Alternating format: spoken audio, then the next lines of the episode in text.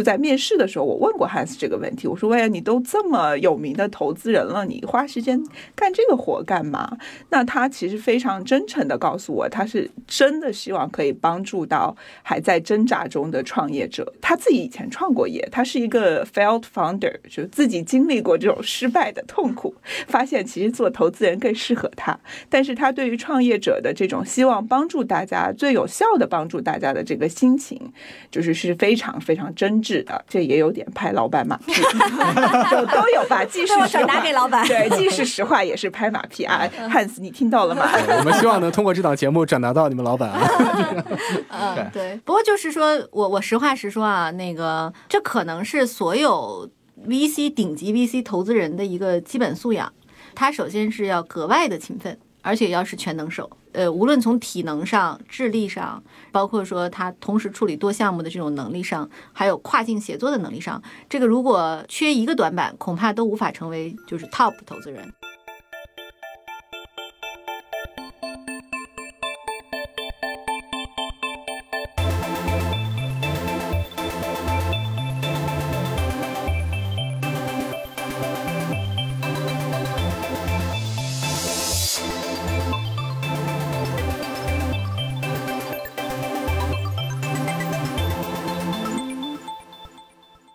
大家好，欢迎来到谈笑风生，我是 Leo，我是琳琳，我是汤达。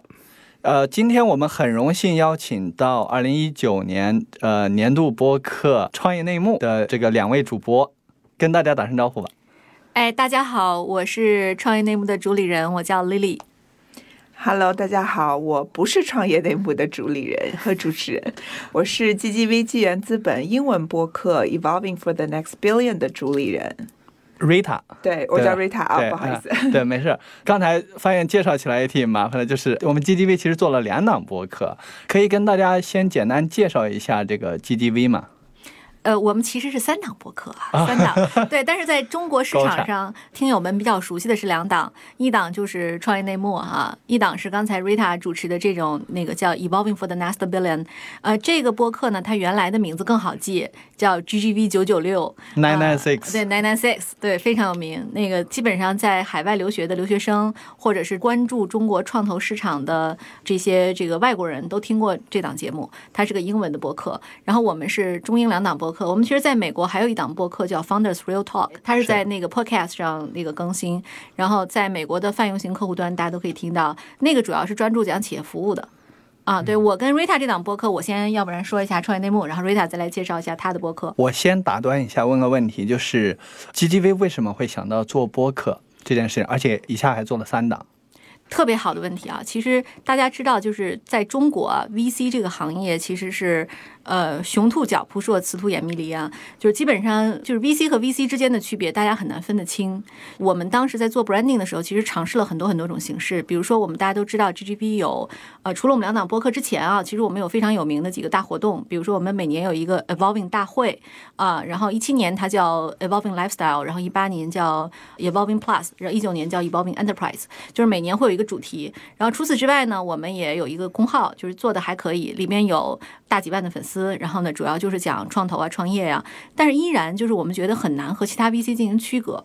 呃，以前可能这个工作我们做的比较少，是因为在一六年之前，GGV 更多的是投 B 轮以后的公司。但是就是在一六年的时候，我们的投资策略发生了一些迁移，就我们当时更向早期去投，有比如说像呃 A 轮或者是像这个天使轮的项目越来越多。那这就意味着我们需要成为创业者在融资的时候的第一位投资人。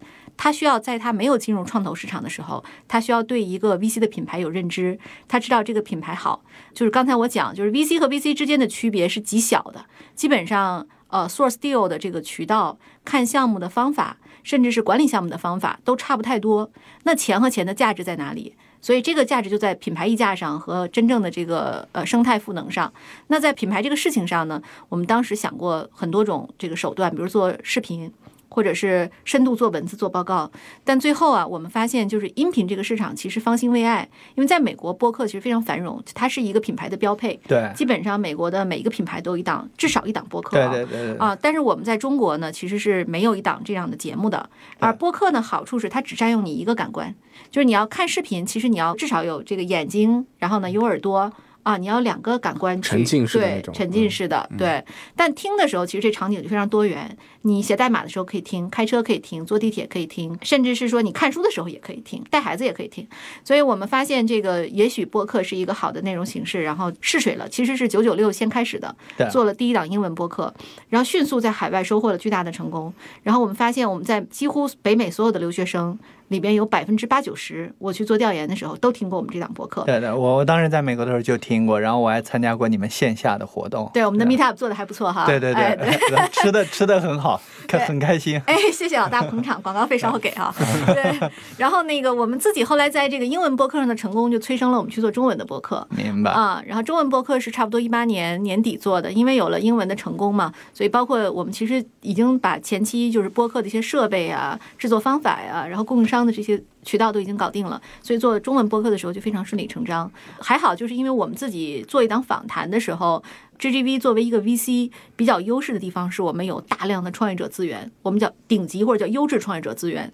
这部分资源就是市场上一个非常稀缺的内容。对所以我们选这个内容切入呢，我们自己又有天然的这个嘉宾优势，所以很快就做起来了。对，很多呃，应该都是已经是企业家级别的了。我应该听过那个杨致远，对是吧？杨致远，雷军好像没有，但是雷军的那个联创，林斌，林斌，对，应该，有。还有刘德也来过我们中文的播客。对，嗯，还有袁征，就是 Zoom 在上市之前，对对对对对对我我其实一开始也是从九九六 Nine Nine Six，然后知道就是 GDV 做了这一档播客的。然后我最早的时候听的就是那个 H 六 Z 的那个 podcast。然后就我所知，GDV 应该是国内第一个做播客的这样的一个呃创投基金。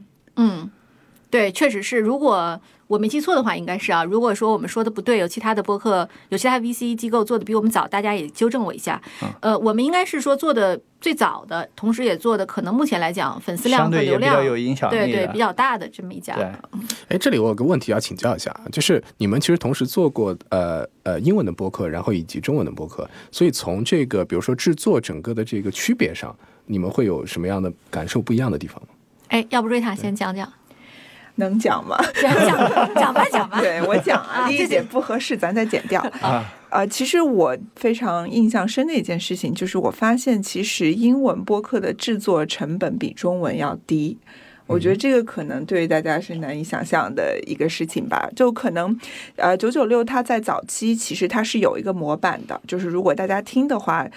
首先问嘉宾的问题，大概有百分之七十是关于他的商业模式和他的公司，百分之三十是关于他的企业家心路历程，然后有一部分是快问快答。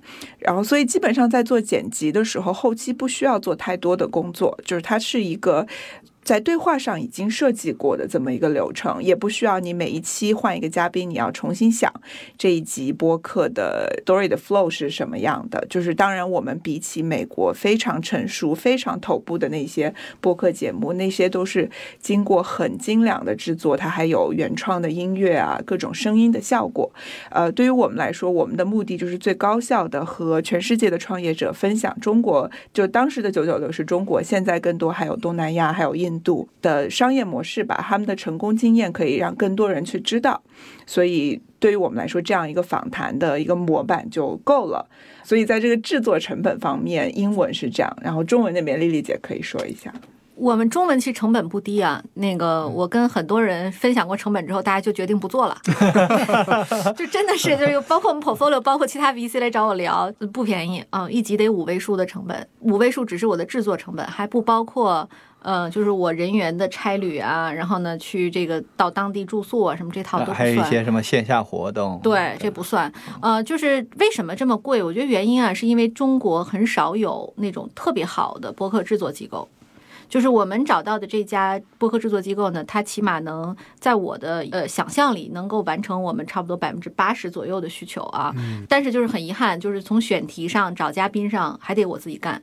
因为这个资源别人谁也没法替代你，包括你去沟通这些人，这个时间成本其实蛮大的，包括还有一些嘉宾的机会成本，就是他一年就是我们我们现在在中国呃全球啊被投的这个 portfolio 差不多有三百六十多家，那这里边你想想，他一年如果说你还有活动，还有各种会，你需要请 portfolio 帮你站台的机会是有限的，那你拉他过来在第一季的时候，那纯粹就是刷脸。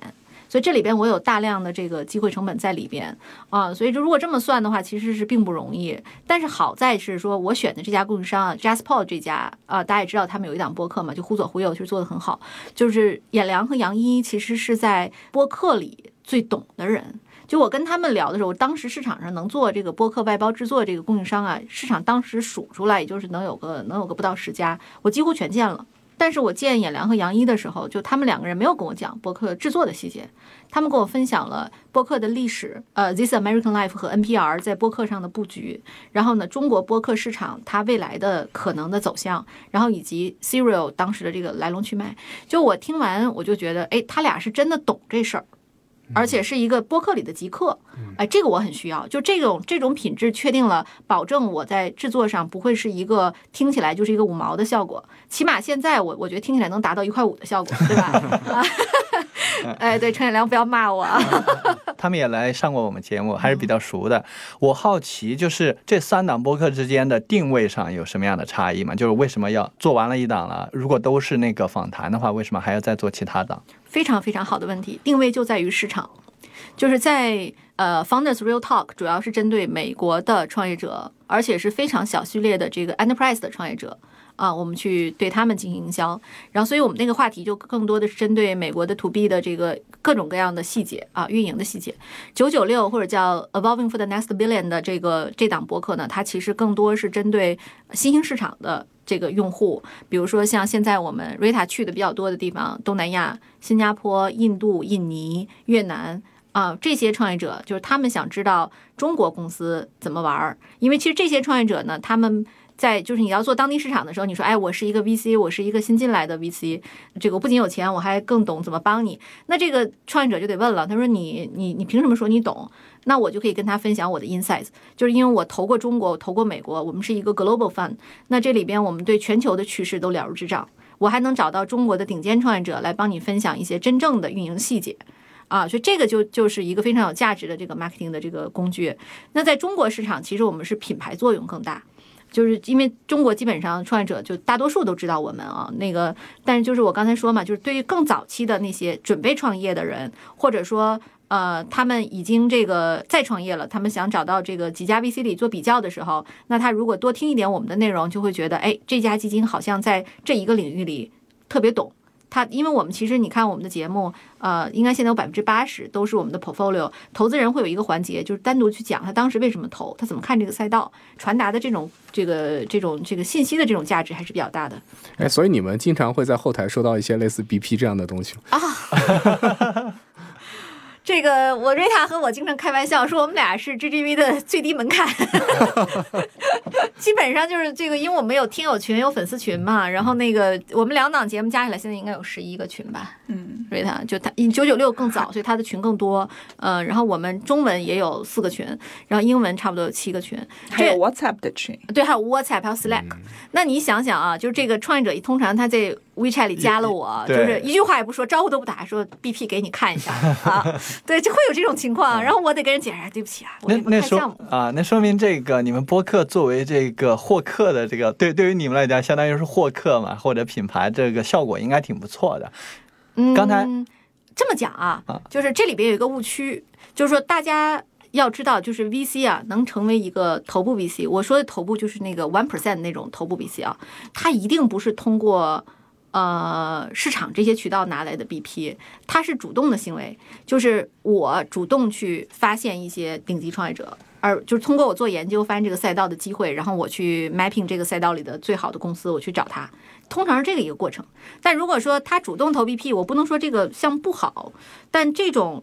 呃，通常不太对这路径。如果说他已经能够好到这个项目已经跑出来，人尽皆知的时候，或者说他这个项目已经引起了资本市场关注的时候，他一定会有这个很多渠道找到 GGB，必然不是通过我这个渠道。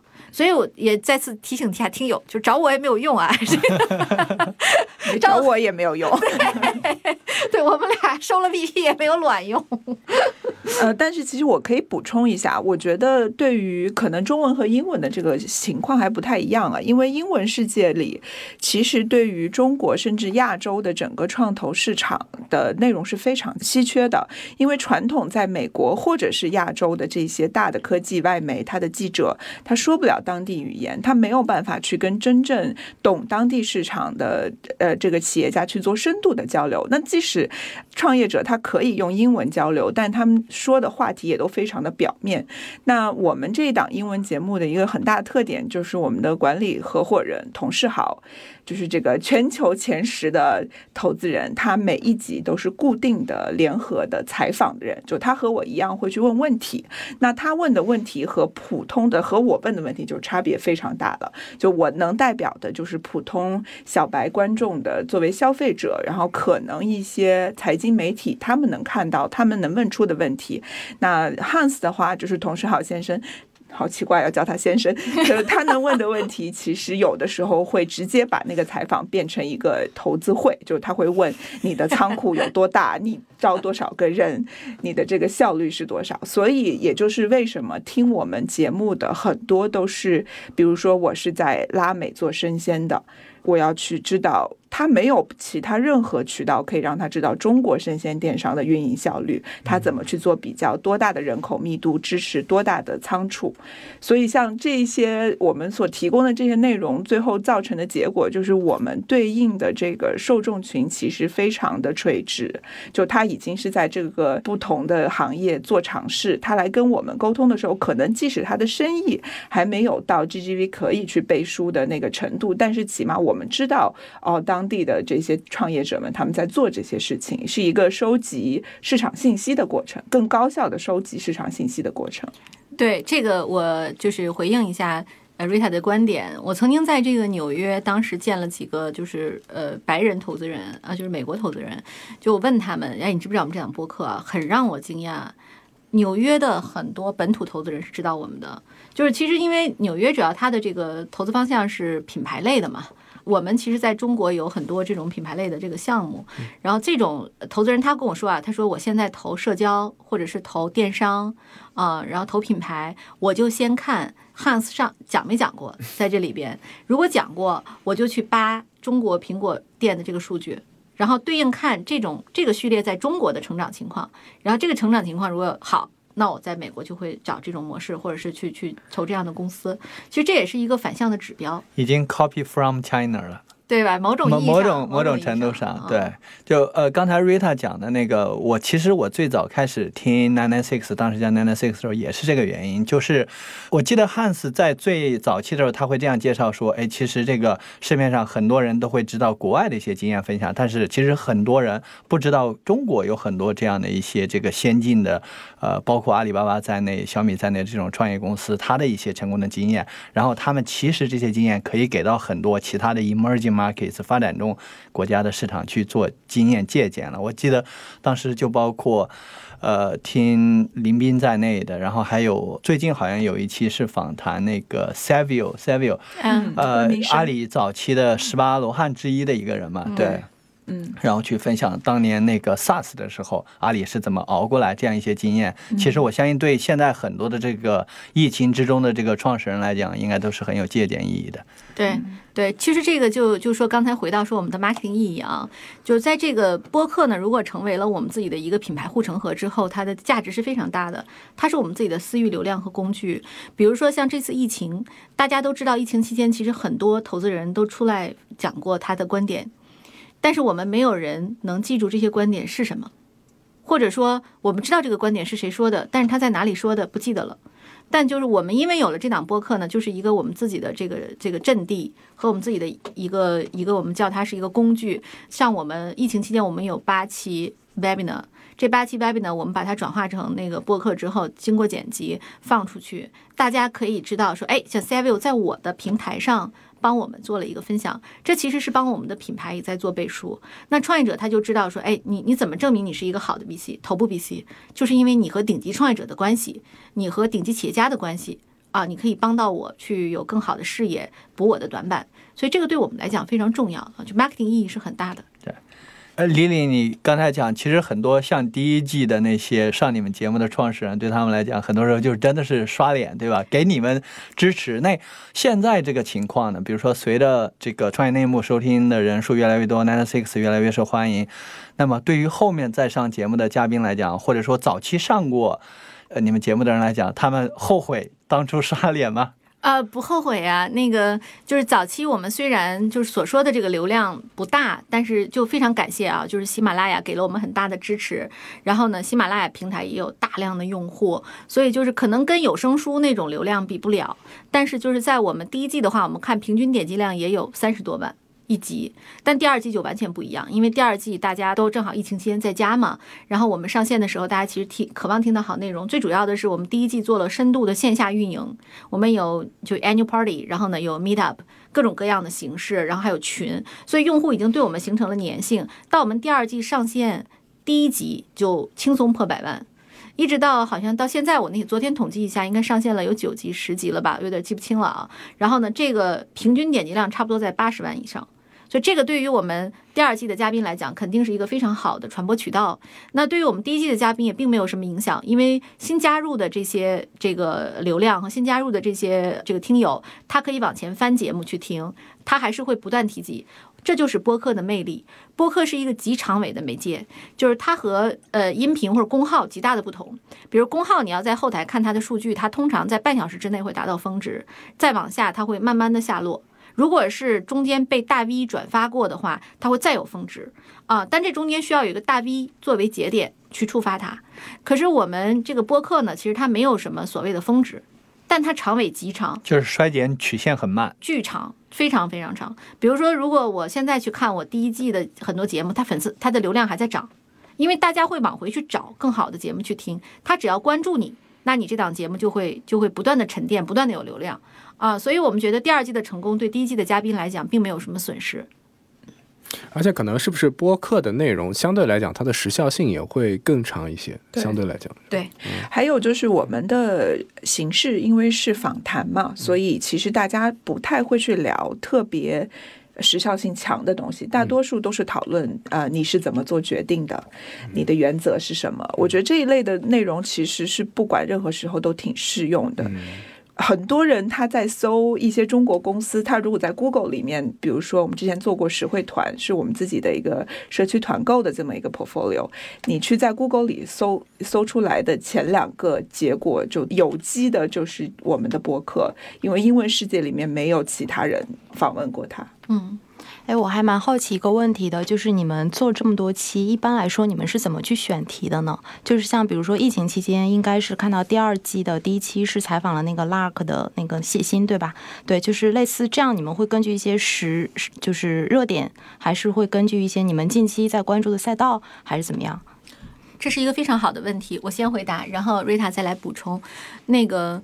呃，我们自己中文播客的制作啊，它因为它就刚才瑞塔的分享，就是它没有特别强的时效性，所以呃，通常来讲，我们是提前录好的。对我现在的这个 pipeline 里，差不多可以到八月底吧。就如果我不录了，到八月底，我也可以保证我的节目不断更。为什么要这样？就是我们俩的工作啊，实话实说，播客能占到我们工作 capacity 的百分之二十到三十，最多。就是我们有大量的时间是做。呃，我们自己的 marketing，然后呢，投后管理，大量的 event，啊，然后大量的这个就是非常繁冗的人对人的对接。比如说，你看这个，你项目投完，你就一定要去做调研。就是我几乎，我可以这么说，几乎中国我们所有投的 portfolio，就我加入之后，我全都见过这些公司，我全部跟他们的 marketing 团队和 CEO 都见过。那你想，这一个会要耗费我多长时间？然后你发现他问题之后，你还得帮他去补短板，帮他去解决问题。所以基本上我们的主要工作是。在这一块儿，那这个为了确保不断更呢，我们就得确保说这个提前，只要我们俩最近不出差，就紧急的去录。最疯狂的是我们俩去年去印印度印度啊，然后呢中间在新加坡和印尼，我们三站，我们两个人在一周的时间录了多少期？二十三期，对，一周，这个 我们飞了四趟红眼航班，对，就我们基本没有酒店的住宿的那个成本。全都是红眼睛在飞机上，全是在飞机上啊啊、所以我们俩当时就已经累残了，因为没办法，就是你要确保集中的把 Hans 的时间找到，然后把这些创业者约出来，然后我们就要集中把它都录掉啊、就这个就是就是，其实您刚才问到选题嘛，其实我们的选题就是人，这个人要足够有话题，足够有吸引力。然后，但是对于像您刚才说谢欣的这个访谈，是因为它是一个非常非常少见的黑天鹅事件，就是当这种事件发生的时候，你一定要快速找到跟他相关的人。那 Luck 是我们之前其实就有约谢欣，然后谢欣当时时间不 OK，他不想做 marketing。然后呢，这时候疫情发生，他其实需要去推 Luck 的时候，我发现他已经在抖音上直播了，我立刻就去找他，然后呢就把这个访谈拿回来了。但是像第二期张涛的那期录制，其实是我去年的十月份录的了。哦，英文有一个很好的地方，就是因为我们受众足够多嘛，特别是像 Leo 讲的印度、拉美，他们会过来问。就是实惠团那一集，其实是因为太多人天天问我社区团购到底是个什么，你能不能讲给我听？我说我讲给你听，不如我请嘉宾来讲给你听。就我们现在会有很多这样的反向的，呃，由我们的受众来告诉我们。对对对。哎，我们那个群就是这个作用，它其实就是一个用户跟我们直观的反馈。比如说，我昨天呃跟喜马拉雅的同事开会，他们就建议我说，这档节目应该裁成两期，因为呃时哦我间太长看到你们在那群里在呃问这个群友们，对对，就是他会说这个建议我们裁成两期，因为从那个喜马自己的这个搜索引擎优化的角度讲，如果说它的播放率能够超过这个时长的百分之五十，你的权重就会加权。然后我们当时回来就说，要不然裁两期，就是还是一周播，但是周二和周五。原来是一周每周五播嘛，现在就周二、周五播两次，结果就得到了群友一致的反对。然后呢，就是大家 基本上就我让大家选，我说你们觉得哪种好？就是几乎是压倒性优势的说一定要一次放完，因为我们对这个内容我们觉得没有什么收听压力，或者说我觉得收听时间长我就把它暂停，我回来再听。然后还有人说喜马拉雅是不是应该加一些这种这种功能上的完善上的这个这个这个就是产品上的完善，它不是我们播客需要改变的。所以我觉得这个是一个非常好的一个测试的过程。就我们现在甚至在里边，我们连起标题都是让群友帮我们拿主意。就是我完全听听众的反馈，就是用户的视角去看整个这个播客，不断在改进啊。当然，如果说有一天，如果那个听友们说，哎，你这个话题我们已经听够了，我们现在要换成这个有声课，或者叫付费课，或者叫什么课，你你就像您说的，就是有选题的，有十个话题，我们去去去去聊。如果大家都这么反应的话，有可能我也会就开一门，对，就以用户视角来说话。我其实被汉斯愿意在这个项目上，在播客上花的这个时间所打动，他震惊他对震惊，对他的这个 schedule 应该非常你知道他是不睡觉的吗？其实我刚刚也很想问这个问题，是有睡觉的时间在录播客是吗？不是，我们我们老板是充电十分钟，续航五十六小时对他平的超人。均睡眠时间一天要几个小时？嗯，他的睡眠模式是 断点式的，断点式的。他和正常人的睡眠不一样，他就很像那个破仑。式休息方式。对，很像那个呃，Elon Musk 的那种睡眠，就是他，因为他要管这个中美两国的市场，通常就是在晚上。我听说啊，我听说他晚上九点左右他就睡觉了，然后呢，他睡到差不多凌晨一点他就起来了，然后开始跟中国团队共事可以无时差。对对对对对。然后呢，等他共事到他工作到差不多早上五六点，他又睡觉了，再睡两个小时，他又起来上班了。这我觉得这也不是一个正常的非常 crazy。我们我们跟他出差的时候，我真的到最后就跟 Lily 说，我我再这样，我要我要叫救护车了，太夸张了。就哎是，我我很好奇啊，就是那个 Hans 和你们做节目的话，因为你们应该往往不是在一起吧？这样的话，你需要 involve 他进到这个内容当中，你们用什么样的方式来去来去做？对，呃，什么意思？呃，举个例子，比如说他会是这种远程接入，然后去问问题，还是他会提前把问题提好，然后给到你？对，他会远程接入，我会准备提纲，但是他基本不会看我的提纲。呃，不过我我要说一点，就是老板视角的一些深度的问题。对对，没错。呃，但是汉斯为什么会去做这个事情？其实我在加入 GGV 之前也非常好奇，因为这个我算是第一季，其实不是我做的，是 Zara 做的。就我经常跟别人说，我是这个节目的后妈。这个后妈非常难当啊，因为这个 这个孩子太优秀了，你不知道怎么去处理和他的关系。这里是谈笑风生电台，一个由喜马拉雅战略投资部发起的访谈类节目。我们每期节目会推荐一档播客，如果你也想被我们的听众收听到，请联系 investment at 喜马拉雅 .com。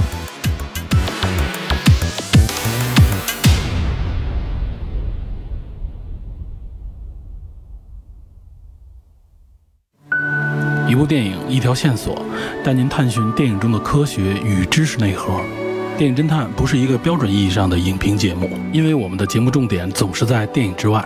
电影是我们解读科学、历史知识、表达人文关怀、阐述逻辑与思考的线索。从萨皮尔沃尔夫假说“费马最小时间率”到熵增与灭霸逻辑，看太空电梯连接同步轨道，从地心引力走向平行宇宙。我们谈囚徒困境下的博弈策略，聊演化论中的丛林法则。我们还会探讨次贷危机与贫富差距的密律分布。当自私的基因面对正义论，引发了马桶的进化与发展。在不断利用大数据避免习得性无助与心理疾病的同时，了解对越自卫反击战与一二战的历史，寻找成长密码的路途中带入极限心流的体验。不过切莫担心，在电影的话题下，肯定不会让您觉得乏味无趣。初时，皮特和里根是在降临。听着萨皮尔沃尔夫假说，我点下了订阅键。不久后，DP 带着全球强势加盟，从此电波中就多了这三位朋友的陪伴。科幻片、战争片、超英电影，甚至是爱情片，都携着满满的诚意，带给我大大的惊喜。电影侦探是我第一个加群的播客，对我来说意义非常重大。我手机里最经常循环的节目就是我们的电影侦探，非常喜欢主播们天南地北的说些我知道或不知道的事情，非常与众不同，拓宽思维方式和世界观。最吸引我的地方就是它独特的视角和庞大的知识量，它为我的专业研究提供了很多宝贵的观点，觉得很惊艳，很有深度。聊电影还会聊背后的科学内核。不是影迷的人，我也能听电影侦探节目呢，因为你们讲的不仅仅是电影，更感兴趣的是电影之外更多的一些探索。皮特是一个很会夹带私货的主播，他总是挂着电影的羊头，卖着各种各样知识的狗肉。电影侦探的形式在变，主题在变，但不变的是电影侦探的音质和更新频率，还有对电影所涵盖的知识、逻辑和人性的不断探索。体会到了电影背后的深度，也拓展了我自己欣赏的维度。每一期节目都有精彩的故事、硬核的知识和宝贵的人生经验，而对我来说，最大的收获则是加入了侦探社这个组织。好，期待您关注电影侦探，我们节目中见。嗯，就是我加入之前，我也非常的好奇。其实我就在面试的时候，我问过 Hans 这个问题，我说：“喂，你都这么有名的投资人了，你花时间干这个活干嘛？”那他其实非常真诚的告诉我，他是真的希望可以帮助到还在挣扎中的创业者。他自己以前创过业，他是一个 failed founder，就自己经历过这种失败的痛苦，发现其实做投资人更适合他。但是他对于创业者的这种希望帮助大家最有效的帮助。助大家的这个心情，就是是非常非常真挚的，这也有点拍老板马屁，都都有吧。既是转达给老板，对，既是实话，也是拍马屁啊。汉斯，你听到了吗？我们希望能通过这档节目转达到你们老板啊。嗯，对。不过就是说我我实话实说啊，那个这可能是所有 VC 顶级 VC 投资人的一个基本素养。他首先是要格外的勤奋，而且要是全能手。呃，无论从体能上、智力上，包括说他同时处理多项目的这种能力上，还有跨境协作的能力上，这个如果缺一个短板，恐怕都无法成为就是 top 的投资人。啊，我觉得这个你要是你要是去问，比如同样有这种这个跨境经验的一些投资者啊，就是顶级投资人，基本上大家就对这事儿，他们都觉得这我应该干的话，我就我就会干啊，多难我都会处理掉它。记得之前应该见过汉斯两次，一次是在斯坦福，好像当时是还是 Musically 的时候，嗯，对，好像当时有过一次活动。然后第二次就是 Palo Alto 有一个湘菜馆，啊，当时把那个小湘菜馆包下来了，然后然后对，然后 Meet Up，然后一堆就是啊白人呐，什么各种肤色的人，然后加上中国人，然后就在那儿一起，然后大家就开始聊。他的确花了很多时间在这个事情上面，然后也看得出来他特别愿意跟很多不管是听。听众也好，或者是说这种泛创业圈里面的人去分享的这样一个热情，所以，哎，我还蛮好奇，就是你刚才也提到了各种各样 meet up，就 GGV，就你们这个播客围绕社区或者说其他一些方面，除了播客本身之外，做了呃各种各样什么样的尝试？嗯，呃，要不然我先说说中文的哈，那个呃，我们这边首先刚才跟大家介绍过，就是我们其实是有社群嘛。啊，然后我们在社群里其实是跟听友，也就是我们的用户在做积极的反馈。这些社群我们有时候会有这个呃有些抽奖啊，主要是针对我们这个 portfolio 的大促啊，可能我们会拿出一些东西来跟大家做一些维护，但这个不重要，重要的是在社群里的活跃度。听友其实加进来，大家都是陌生人，他是基于你这个节目才围绕在你的这个这个节目周边的，这时候你要成为东道主，要招呼他。然后，那你招呼他的时候，你就得说，哎，你看这个产品，咱们其实都是 owner。我这这产品的这个这期我节目标题选不好了，大家给点意见啊。然后或者说我们最近有人讨论说某一个热点话题，然后你也可以加入讨论。这里边其实就是它会形成一个慢慢的围绕这档节目形成的生态，大家会觉得有归属感。就是我们关注创业创投，那我们在里边可以讨论一些专业话题。就是意见不一致的时候，就常在啊，就是那个 Leo 在其中一个群啊，经常里面就发生严重的口角。但是很正常，所以这个人人都有表达自己观点的权利。重点是我们有一个机会去说，然后有人能跟我去就这个观点的对错来进行一些思考，这是一部分。第二就是说，我们其实线下的 Meet Up 在北京、上海都做过啊。然后年底的时候呢，我们不是这个有幸被苹果评为苹果的年度博客吗？所以当时在年底，我们为了感谢大家，还搞了一个大 party。那天 Leo 去了吗？呃，在哪？在北京三里屯。对，你你当时应该跟我说了，但我去不成。我参加了上海的那一个，那一期还专门有一个活动，就是去问有一个 quiz 啊，然后 quiz 后面还有一个奖品。对对对，但但我们在北京那场的那个 party，本来那个酒吧它是个啤酒厂，然后那就是叫什么老牌啤酒厂，是一个特别有名的酒吧，然后以精酿著称啊。然后他那个酒吧里，我们当时只能放一百五十人，实际去了四百人。就是那天正好下大雪，是北京二零二零年的第一场雪。我记得都是你们的用户吗？全是听友啊，全是听友，就是基本上挤得人山人海。就是我们在里边现场搞了一个 panel，结果发现后面的人听都听不见。就是那次我觉得体验不是很好，但是我很感动，因为在一个大雪天，然后呢严重超额的去了很多人。我相信大家一部分是基于对 GGV 品牌的热爱。呃，或者说对这个品牌的好奇，但是有很大一部分是因为，哎呀，我们有一档节目把大家聚合在一起了。我们是创投人，我们在创业公司工作，我们在创投行业工作，我们需要有一些人一起来聊一聊我们这个行业的苦与乐啊。所以当时我觉得那个活动是让我让我非常感动的。今年因为疫情，所以还没有搞起来，但是我相信就是未来我们还会做很多事儿。但 Rita 在 Meetup 上更有经验啊，你可以讲讲海外这边我们怎么推广，讲讲我们在印度做 Meetup，讲一讲，讲一讲，是一个非常神奇的体验。嗯，对，就是就着 Lily 说的吧，我觉得其实播客它的好处，因为它的内容说的简单一点，就是比较走心吧，因为问的都是大家个人经历或者是最本质的事情，所以听的人和。持续会听的人，其实他相对来说是在精神上更能够和你有交流，更能够跟彼此有交流的。所以，当我们去做一些线下的活动，我们就会神奇的发现。这些人之间，或者他们和我们之间有很多很多的共同点，就是比如说我们在印度做 meet up 好了，就是虽然说都是陌生人，你也没有见过他，但是他就比如说他跟丽丽讲王兴在中学的时候做过什么事，我想说你是印度人，为什么你知道这件事情？是的，是的，这个那个人知道王兴所有的履历，他老家在哪儿都知道。嗯，对，就是就我想说，对创业有。这样热情的人，其实在全世界都有。然后你把大家聚集在一起的时候，你会肯定你自己做这件事情的意义吧？嗯，对。然后除此之外，我还可以补充一下，就是其实我们两档播客在内容上和渠道上做了很多深耕。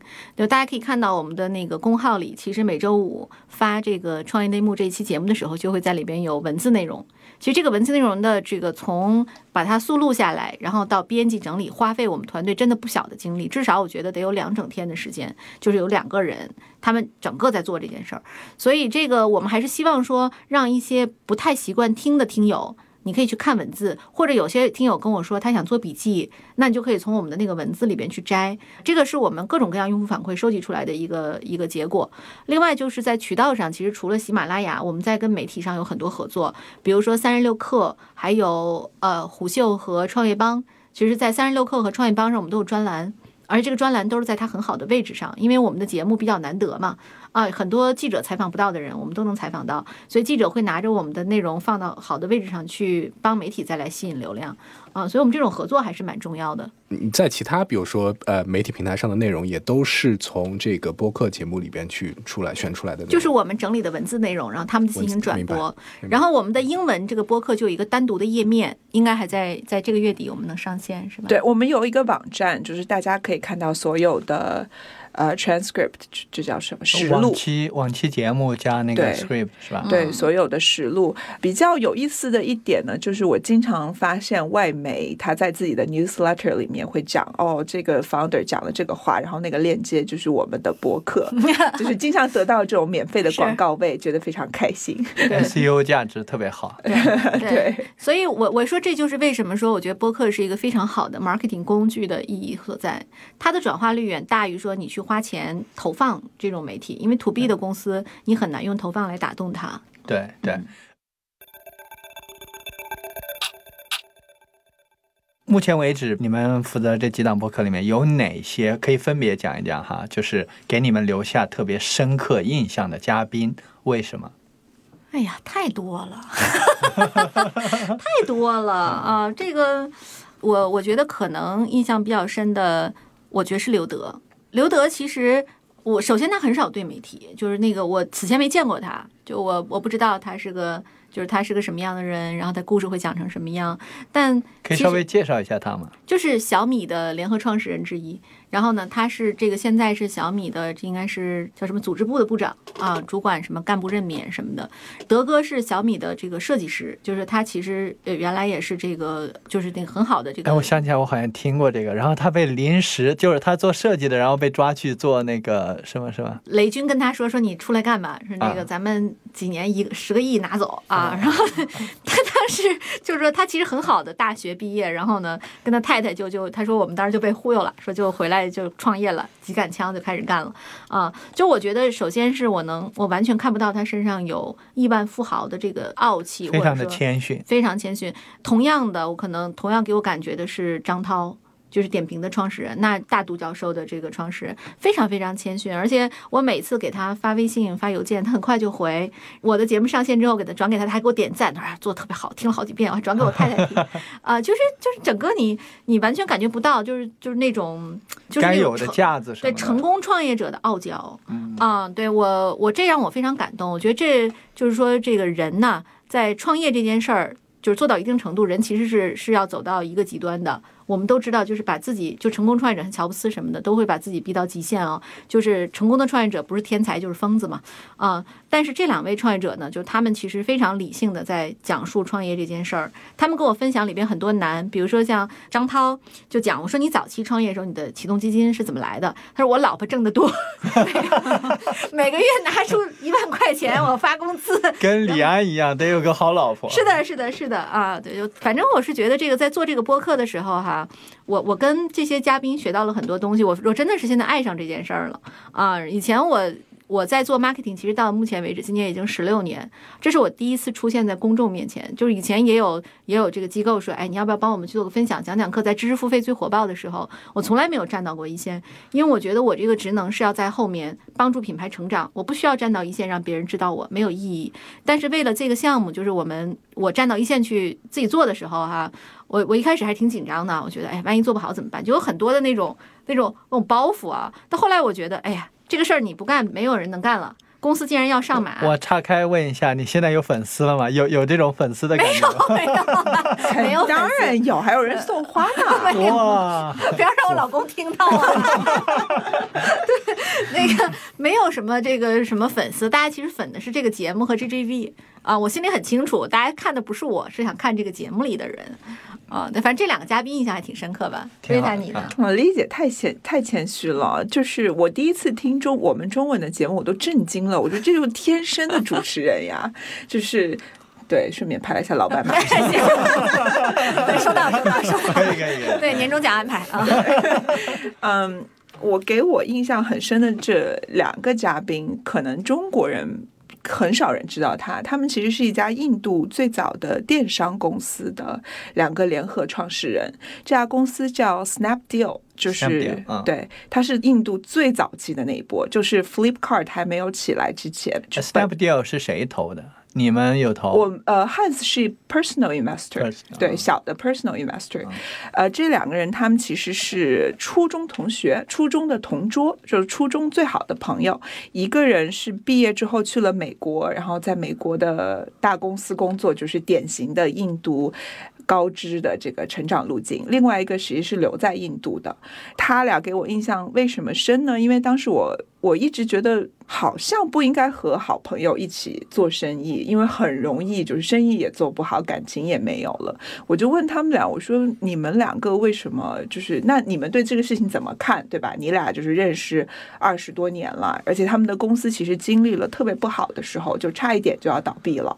就我想象那种感情的那种纠葛，应该是很很很有戏剧性的。然后他俩就说。啊，没有啊，就是我们每天看到彼此都觉得非常幸运，这二十多年来坐在旁边的都是同一个人，所以我就觉得哦，就当时的感触非常深，就觉得很感动。就看到企业家，因为就是可能大家普通人对企业家的想象都是需要很会权术，就是天真或者是说纯净的东西少一些吧，但其实就是他们真的是真正的理想主义者。对，哎，我还记得那个，我我录过一个嘉宾，就企鹅车指南的志伟哈，然后他问我，他说你见过没有撕逼的合伙人吗？我说没有，对我现在终于见到了，对，嗯，没有没有撕逼过啊 Snapdeal 啊，对可能可能认识二十多年的确是不一样，就是这种对。对，不知道我在中国是没有见过啦。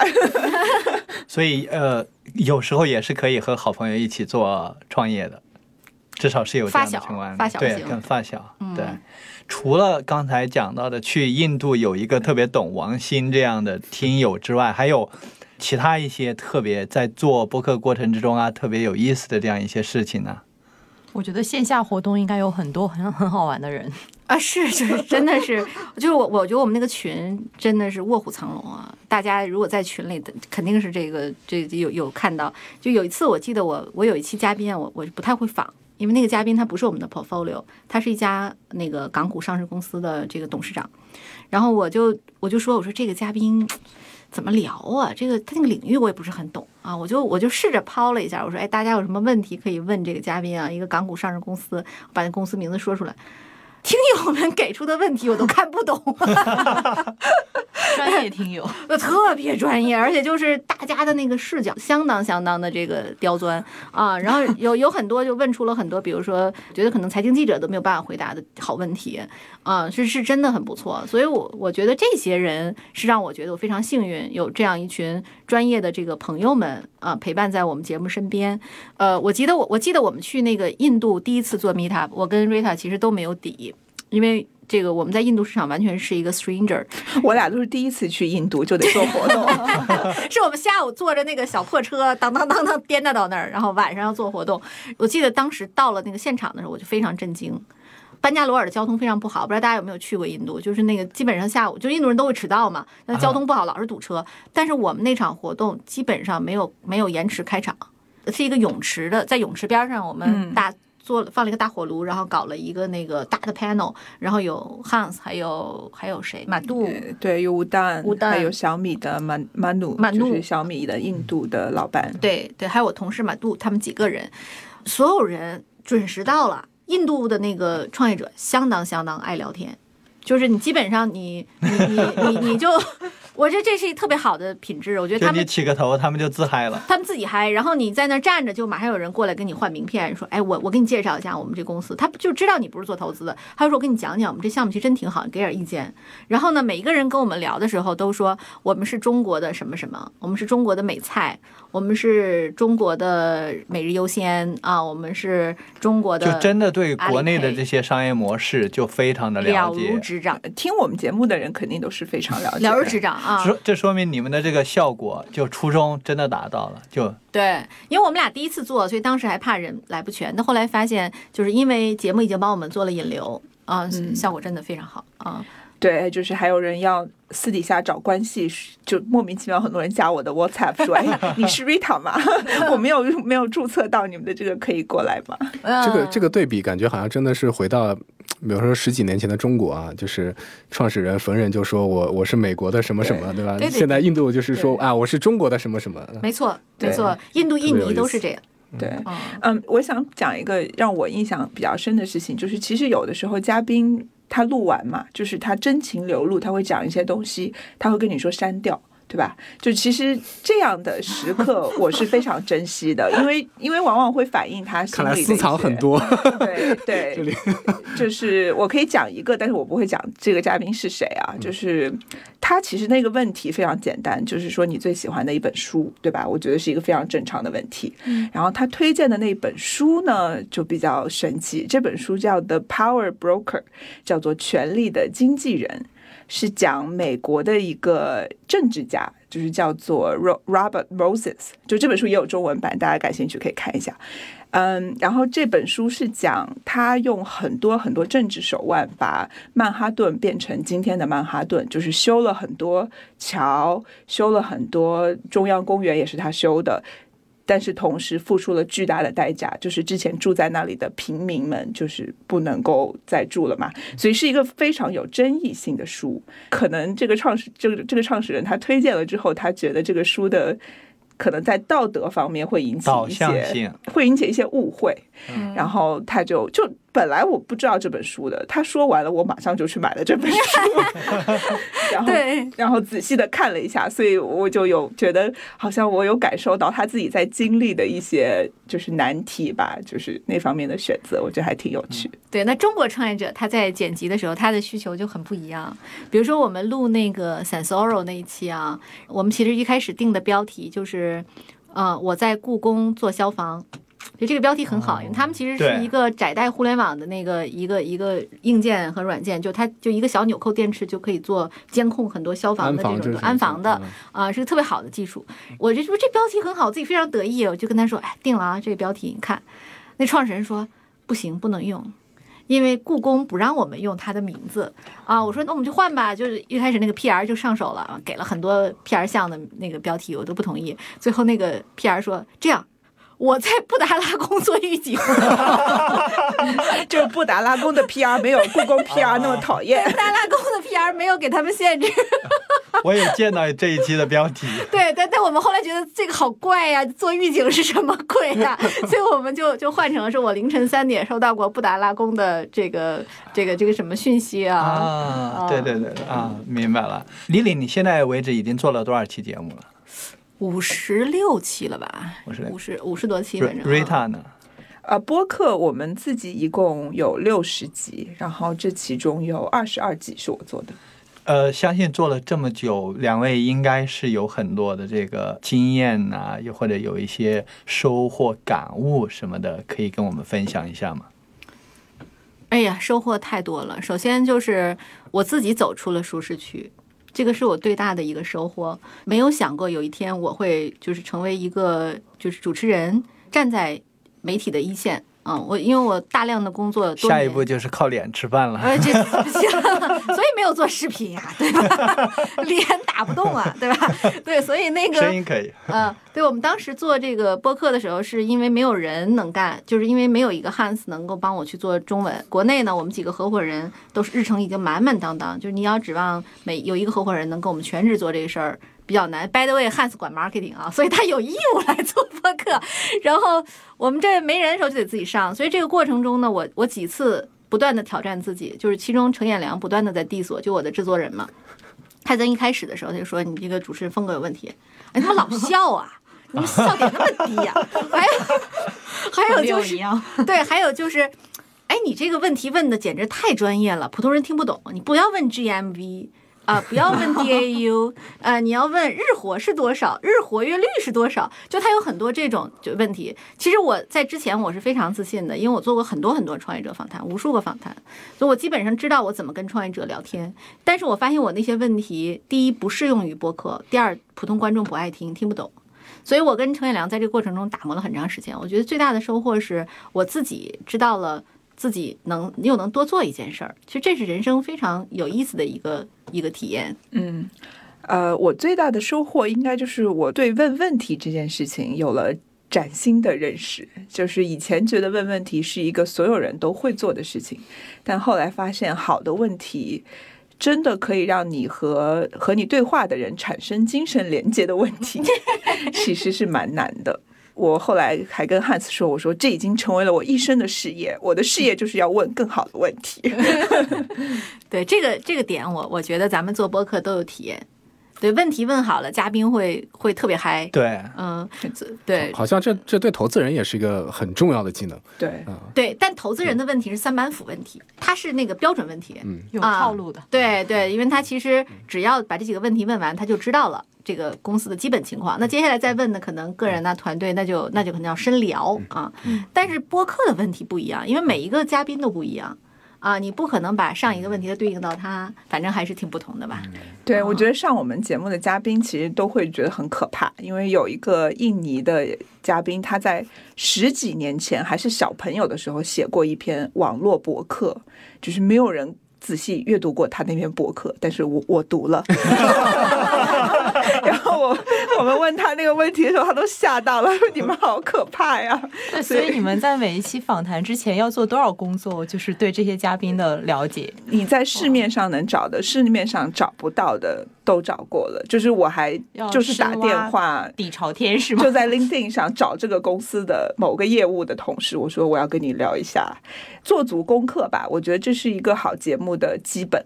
感觉顺便把 CDD 都做了，是对我，我觉得我可能更多的是在知乎上找问题，对，因为你搜这个公司的时候，你会发现知乎上有很多奇葩的问题，特别好玩啊！我后来在知乎上借鉴了很多很好的问题。有有哪些问题？比如说是你们个人特别喜欢的这样的问题，就呃这个这种问题也能够，比如说能够挖出来一些，哎，你们觉得很不错的东西。哎，你为什么创业？啊，初心对，哎，对这个问题，其实每一个人千人千面的回答，嗯，然后还有一个问题是我认为非常好，就是你遇到的第一个难关是什么？嗯。嗯。嗯，这个创始人遇到这种问题，我通常会把提前把问题给他，然后呢，他们都会做一些准备，但是就是我会接着问，接着挖，啊，但就是对我们的 portfolio 还是会手下留情。陈彦良老说我的问题太浅，啊，对，就不敢问太深，嗯。嗯，我有两个，有一个是抄的那个 Tim Ferriss，就是我相信听英文博客都听过他。他一个问题是你最喜欢的一个失败是什么？就是我也会问，我也很喜欢这个问题。还有一个问题是你在过去十二个月做过最有价值的投资，就可以是财务投资，也可以是非财务投资。那如果嘉宾一般都已经非常，you know，就是已经很功成名就，他就会说一个。